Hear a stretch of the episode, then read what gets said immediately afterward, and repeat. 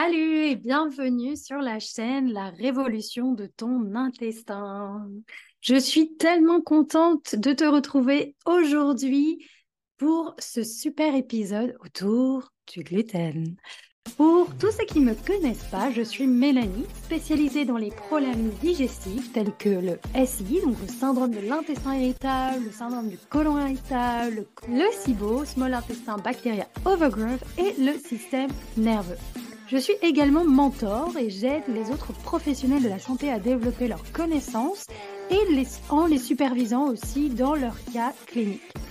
Mon objectif est de t'aider à retrouver une vie sans symptômes et à reprendre le contrôle de ton corps pour une vie plus sereine et libre.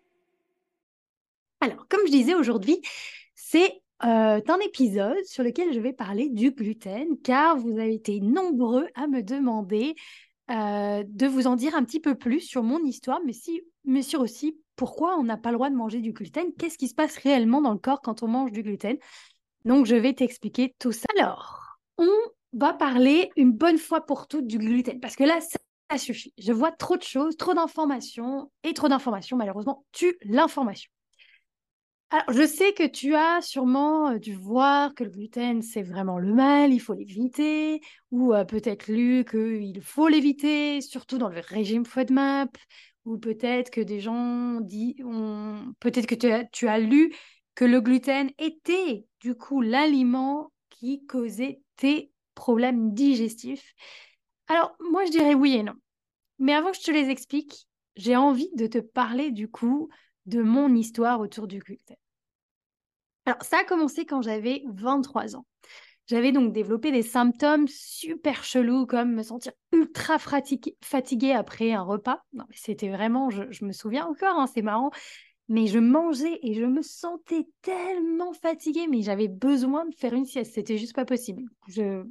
Si on était en face de moi, on essayait de me parler, je, déjà, tirais la tête, des têtes bizarres parce que j'essayais de rester euh, éveillée, mais en plus de ça, euh, tellement fatiguée que j'y arrivais pas. Euh, je me sentais vraiment pas bien pendant des heures. C'était très bizarre, ma digestion, je la sentais longue, je me sentais tout le temps lourde, j'avais le, le, le, ventre mais tellement gonflé, j'avais l'impression euh, tous les jours euh, d'être enceinte et ça a duré au moins un an, d'où je me suis dit, bon, s'il y a un enfant, il faut que ça sorte, c'est plus possible. Mais du coup, ces ballonnements, ils suivaient de douleurs. Et du coup, je devais me bourrer de médoc pour vraiment calmer parce que c'était plus possible. Et qui disait plus de ballonnement disait plus de reflux puisque tous les gaz remontent et, et bougent l'estomac malheureusement. Et bien sûr, le combo gagnant, parce qu'il en manque un d'un symptôme, c'était du coup la constipation. Et oui, pour moi, j'appelle ça vraiment ce combo gagnant. Quand on a les trois, c'est la totale. C'est juste un un réel bonheur. C'est même pas comme si ton corps il disait bon allez viens je t'envoie un petit symptôme puis tu te débrouilles avec? Non, il t'en envoie trois pour vraiment dire que là il y a un gros problème parce que justement les symptômes ne sont pas anodins. Ils sont là surtout pour te prévenir que quelque chose ne va pas. Donc c'est vraiment euh, voilà, il t'en envoie plusieurs au cas où si t'as manqué le premier quoi. Donc enfin, après, je suis allée voir un médecin et c'est là qu'il m'a dit euh, Ok, c'est sûrement le gluten. Alors, à l'époque, il y avait un gros débat sur le gluten. Des personnes le suivaient juste pour perdre du poids. Donc, justement, c'était euh, devenu un peu une tendance quand euh, on, m'avait dit ça. Donc, alors, moi, je me suis mise à suivre le régime FoodMap pour mes problèmes digestifs. Mais alors, forcément, vu que c'était un peu la tendance, il y avait des polémiques, je te raconte pas les réflexions que j'ai eues derrière. C'est Ah, tu te mets au gluten parce que tu as du poids à perdre, euh, tu te mets au gluten parce que c'est la dernière tendance, tu te mets au gluten parce que tu as lu ça, c'est le dernier régime à la mode. Donc, j'en ai eu pas mal de réflexions que moi, je voulais juste le suivre parce que j'avais mal au bide et que je voulais juste suivre ce régime sans gluten parce que bah, c'est ce qu'on m'avait dit de faire en fait. Je suivais, je suivais les conseils de mon médecin. Donc, du coup, euh, le truc, c'est que je lisais partout que le gluten, c'était le mal. Même en anglais, il y avait un panneau, une fois, il y avait écrit euh, The gluten is the bitch. Donc, je pense que je n'ai pas réellement besoin de vous traduire ici, mais au cas où, n'hésitez pas en message, je peux le traduire. C'est vraiment pour vous dire que le gluten, c'était vraiment quelque chose de vu comme mal. Donc, du coup, à force de voir ça, moi, je me suis dit, bon, ok, c'est ça le problème, il suffit que je l'arrête, tout devrait aller après. Donc, je me suis mise à suivre ce problème. C'est là que j'ai été contente parce qu'au final, oui, j'ai perdu un peu de poids. Hein on dit jamais non à perdre un peu de poids quand même. Mais du coup, c'est là que vite, ça a tourné au cauchemar. Là, dans ma tête, euh, c'était devenu une obsession. Je regardais toutes les étiquettes. J'étais à l'affût du moindre gluten. Et pour pas faciliter les tâches, bien sûr, les grandes industries, ils s'amusent à en cacher partout dans euh, la composition euh, de leurs produits. Donc, pour te dire que même la sauce au soja, si tu savais pas, elle contient du gluten. Donc, si tu connais pas, c'est cette jolie et goûteuse sauce qui accompagne tes sushis et oui, qui contient aussi du gluten. Donc, j'en étais arrivée à un point, il fallait que j'achète une sauce au, soja sans gluten. Non, mais c'était devenu horrible, horrible. J'ai craigné même d'aller au restaurant. Ça me faisait peur. Euh, parce que du coup, je me disais, mais mince, si je demande sans gluten, mais qu'il me donne quelque chose qui en contient, mais comment je vais faire? Qu'est-ce qui va se passer? Euh, Et même à la longue, à la longue, avec du recul, je me suis aperçue que j'ai même développé du coup des troubles comportement alimentaires parce que vraiment, j'étais obsédée, mais tellement obsédée par ça que au final, peut-être, oui, j'avais peut-être un peu moins de ballonnement, un peu moins de constipation, mais ils étaient toujours présents, peut-être un petit peu moins qu'avant. Mais à côté de ça, j'étais ultra fatiguée. Ça, la fatigue était toujours présente. J'avais perdu énormément de poids et j'avais ce stress au quotidien, ce stress à regarder les ingrédients, à regarder tout, tout, tout, tout. Et je me souviens, j'étais allée voir encore un médecin parce que bah, ça n'allait pas forcément super bien. Et là, elle me dit, euh, bah écoute, elle tire sur mon pantalon et elle me dit, bah voilà, madame, c'est quoi ça? Elle me dit, bah, il faut faire attention, là, vous perdez du poids. Elle me dit, il y a presque une deuxième personne qui peut rentrer dans, votre pantalon tellement que vous êtes maigre. J'étais là, bon, bah ok, merci, ça va m'aider. Donc pour te dire à quel point j'avais perdu euh, beaucoup de poids, comme je disais au début, j'étais contente, mais arrivé à un moment, c'était pas forcément ce que je recherchais, et puis même c'était trop enfin. Enfin, tout ça pour dire que ça m'a pris à peu près 10 ans pour réintroduire ce gluten. Oui, 10 ans où j'ai cru que le gluten était le souci, 10 ans de privation malgré que mes symptômes étaient encore présents, 10 ans de stress, 10 ans d'obsession, 10 ans qui ont, où j'étais persuadée que c'était le gluten le mal, c'était le gluten qui me faisait du mal et pas un autre aliment. C'était vraiment la source de tous mes, mes, problèmes. Et bien sûr, dans cette histoire, mon système nerveux a commencé à s'en mêler. Et il s'est dit, tiens, si je m'amusais à te créer des peurs autour du gluten, comme ça, je suis sûre que si, je suis sûre que comme ça, t'en toucheras pas. Alors moi, je me suis dit, mais qu'est-ce qui se passe? Oui, mon système nerveux était en alerte tout le temps. C'était encore pire que tout. J'arrivais même pas des fois pour dire à embrasser mon compagnon tellement j'avais peur de choper ou d'avoir des problèmes digestifs parce que lui venait de consommer du gluten. C'était euh, vraiment, euh, même avant d'aller euh, au restaurant ou chez des amis, c'était un questionnement dans ma tête, c'était un interrogatoire. Qu'est-ce que tu vas manger? Qu'est-ce que je vais faire? Si je mange du gluten, qu'est-ce qui se passe? Est-ce que je vais avoir des troubles? Est-ce que si? Est-ce que ça? C'était tellement devenu un stress que du coup, je m'étais isolée du coup, quand je venais, parce que bah, j'avais pas le choix, arrivé à un moment, il faut bien voir ses amis, tu vas pas non plus euh, couper toutes tes relations, bah, je faisais la gueule. Du moins, ils pensaient que je faisais la gueule, mais ils se rendaient pas compte que j'étais tellement stressée autour de ça que bah, du coup, je gâchais mes moments avec eux à faire que d'y penser. Je les regardais tous en train de manger du gluten. Je disais, mais, mais mange pas ça, tu vas être mal. Mais, mais surtout, ne le mets pas à côté de moi, c'est horrible. Non, non, mais c'était vraiment, j'en rigole aujourd'hui parce que c'était tellement poussé à un extrême que, euh, que oui, il faut en rigoler, il faut en rigoler, il faut euh, justement éviter euh, de, de, se créer, une, de culpabiliser ou de se frustrer parce que soi-disant on fait des écarts quand on suit un régime. donc tout ça, on va voir en profondeur ce que disent les études et expliquer pourquoi le gluten est vraiment le mal. Alors d'abord, avant ça, j'aimerais t'expliquer un peu plus les différents les différences entre les ingrédients.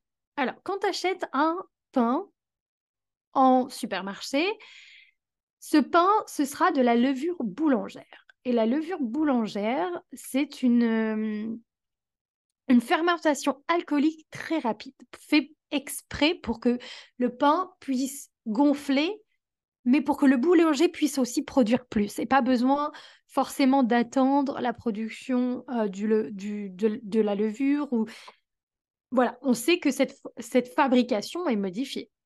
Quand tu achètes aussi ta baguette dans des supermarchés, malheureusement, quand tu regardes les ingrédients, tu n'as pas seulement un seul type de blé. Non, tu as de l'orge, tu as du malt, tu as du blé, ils peuvent rajouter du seigle, ils peuvent rajouter tellement de choses qu'arrivé à un moment, moi, je trouve qu'il n'y a plus aucun intérêt à manger cette baguette, puisqu'au final, c'est tout un mix de blé et ça devient indigeste au corps. Il a du mal à le digérer.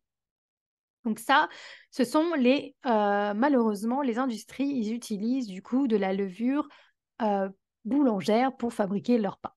Et donc, du coup, cette levure peut être difficile pour certaines personnes à être consommée parce que, comme j'expliquais, ça fait un trop-plein, un trop-plein de, de, de, blé. Ensuite, du coup, le fait qu'ils utilisent la levure boulangère, ben, la fermentation, elle est excessive. Donc, le processus, il est avancé. Donc, malheureusement, cette fermentation peut créer, des études ont montré que cela peut créer des gaz, peut des ballonnements chez certaines personnes en particulier euh, sur celles, ceux qui ont déjà des problèmes digestifs. En fait, ça devient euh, trop dur pour eux de digérer euh, le gluten. Il y a certaines personnes qui ne peuvent pas digérer la levure de boulangère, même si c'est pas quelque chose allergique de base. Il y a certaines personnes qui ne peuvent pas parce qu'ils n'ont plus les enzymes pour les casser et que leur corps ou leur système digestif ne fonctionne plus correctement. Donc, du coup, ils auront beaucoup plus de mal à digérer cette levure. La différence, si vous fabriquez votre pain ou si vous allez chez un vrai boulanger qui, lui, utilise du levain, le levain, le levain c'est vraiment une, fermentation lactique. Donc déjà, elle est beaucoup plus lente que la levure de boulangère. Mais, euh, pardon, la levure de boulanger. Et ces ferments lactiques, en fait, ce sont quoi? Ce sont des bactéries, des bactéries lactiques. C'est une famille de bactéries qui est capable de produire de l'acide lactique par fermentation de lactique, mais qui justement, ce sont des bonnes bactéries. C'est celles qui vont aider à rééquilibrer ton microbiote, mais surtout prendre soin de ton microbiote. Donc, pendant la fermentation du levain, ces bactéries lactiques, en fait, elles produisent une enzyme qui est justement capable de dégrader une protéine, la protéine. Et la protéine du blé, en fait, c'est la euh, gliadine. C'est vraiment cette enzyme est nécessaire. Euh, cette enzyme est nécessaire pour casser cette, euh, cette protéine et elle est justement fabriquée par les bactéries lactiques. Pendant la fermentation du levain, du coup, certaines bactéries, donc ces bactéries lactiques, euh, elles produisent en fait une enzyme qui est capable de dégrader la protéine du blé.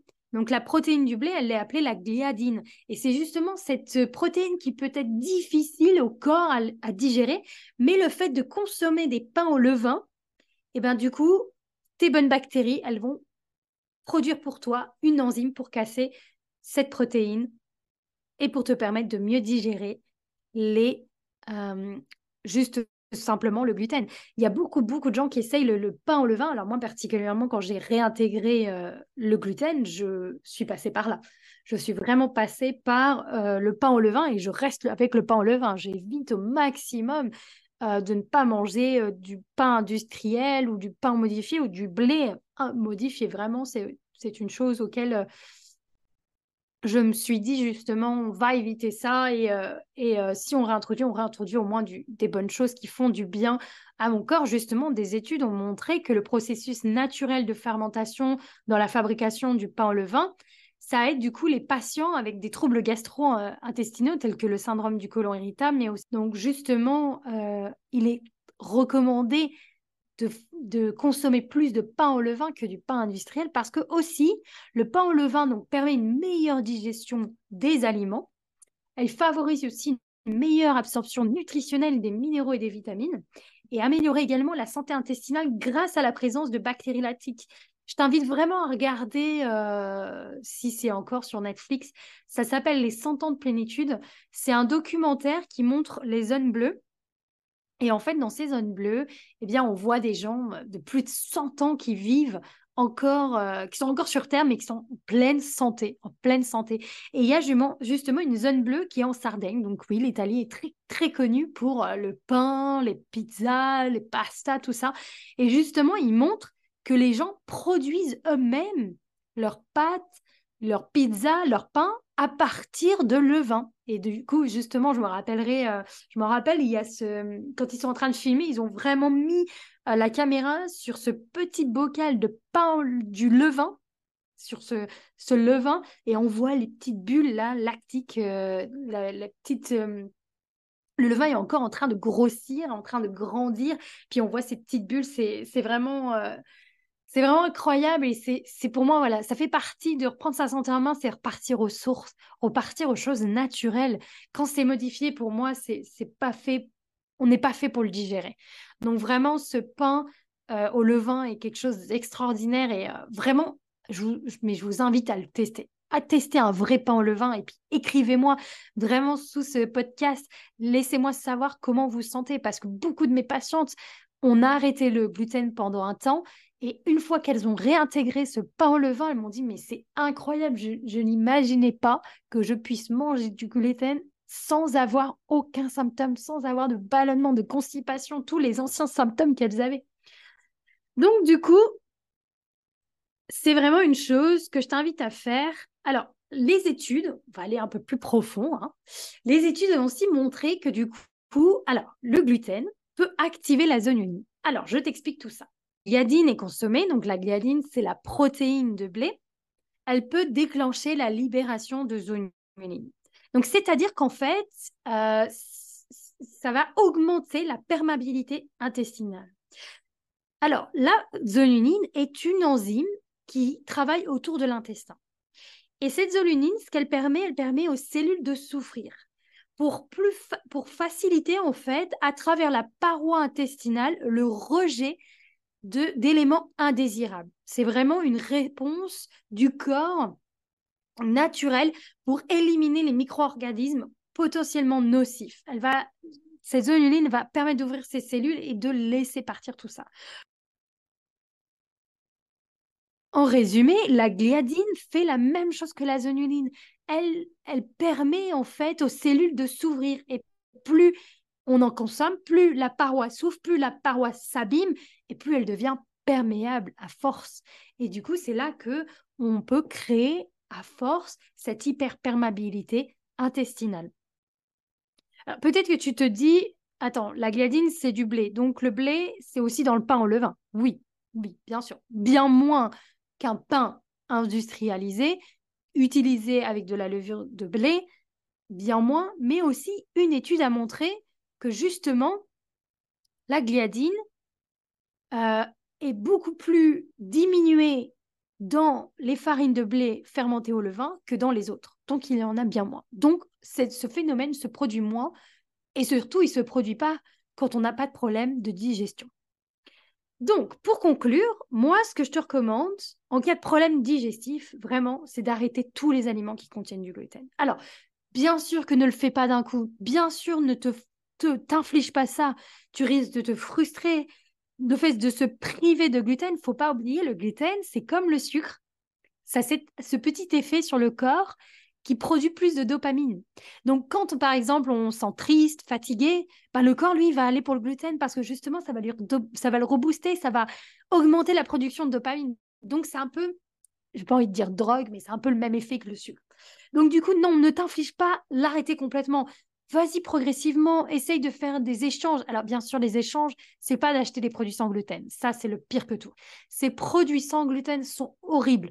Ils sont bourrés d'additifs, ils sont bourrés de, d'ingrédients qui peuvent causer encore plus de ballonnement. Donc la marque Shard, c'est quelque chose, moi, je ne la recommande pas du tout et je ne trouve pas du tout ça bien. Mais bon, si tu n'as pas le choix, ce n'est pas grave. Il faut aussi savoir que des fois, on ne peut pas tout contrôler. Mais vraiment, voilà, tu y vas progressivement et doucement et on frustre pas, on stresse pas plus son corps. Donc, du coup, tu réduis le gluten déjà premièrement pour donner du repos à ton corps. Parce que arrive un moment, comme je t'expliquais, si le gluten est difficile pour toi euh, de le digérer, ben, il va stresser, il va fatiguer la digestion et ça va te fatiguer encore plus et ça va être très dur de digérer tout ça. Donc vraiment, Dès premièrement, c'est pour donner un repos. Deuxièmement, c'est faire un sevrage. Comme disais, le gluten, c'est un peu comme le sucre, on en a envie parce que ça relâche énormément de dopamine. Alors, tant qu'à en consommer, en consommer, essayons d'en consommer au moins un bon qui nous ramène des bonnes bactéries et qui protège notre corps. Donc vraiment, pour éviter et pour casser un peu ce cycle de consommation de mauvais gluten, essaye de réduire ou essaye de l'arrêter. Et ensuite, pas plus. Un, voire deux mois, tout dépend vraiment de tes problèmes digestifs. Et là, tu réintègres. Mais réintègre le bon gluten, repars sur de bonnes bases. Une petite épaule, grande épaule, parce que ceux-là sont pauvres en gluten, et un vrai pain au levain. Quitte à le faire toi-même si tu as le temps, mais cherche, je suis sûre qu'autour de chez toi, tu peux trouver un bon boulanger, un vrai boulanger qui a envie vraiment de se battre, qui aime son métier et qui veut prouver justement que le gluten au pain au levain, ce n'est pas le problème. Et justement, en incluant et réintroduisant du vrai pain, et eh ben, ton microbiote et ton corps t'en remerciera parce que ça va lui apporter que du bien. Donc voilà, c'est la fin de cet épisode. Voilà, c'est la fin de cet épisode. Merci à toi pour m'avoir écouté jusqu'à la fin. C'est très gentil. je t'invite vraiment à t'inscrire à cette chaîne parce que euh, cette chaîne va t'apporter de l'aide au quotidien pour t'aider à reprendre ta santé digestive en main et surtout, surtout, faire la révolution de ton intestin.